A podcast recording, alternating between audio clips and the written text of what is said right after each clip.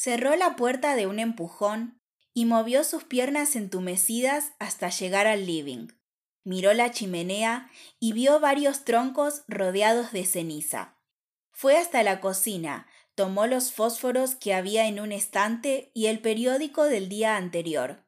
Volvió a la sala y se valió de los elementos para encender el fuego. Se dejó caer sobre un sillón y respiró por la boca. Su aliento se hizo visible. Se frotó las manos y luego dirigió una mirada hacia afuera de la casa. A través del vidrio empañado pudo ver una gruesa capa de nieve cubriendo el asfalto. La calle estaba desierta y los árboles se sacudían constantemente, desparramando sus hojas muertas sobre la vereda.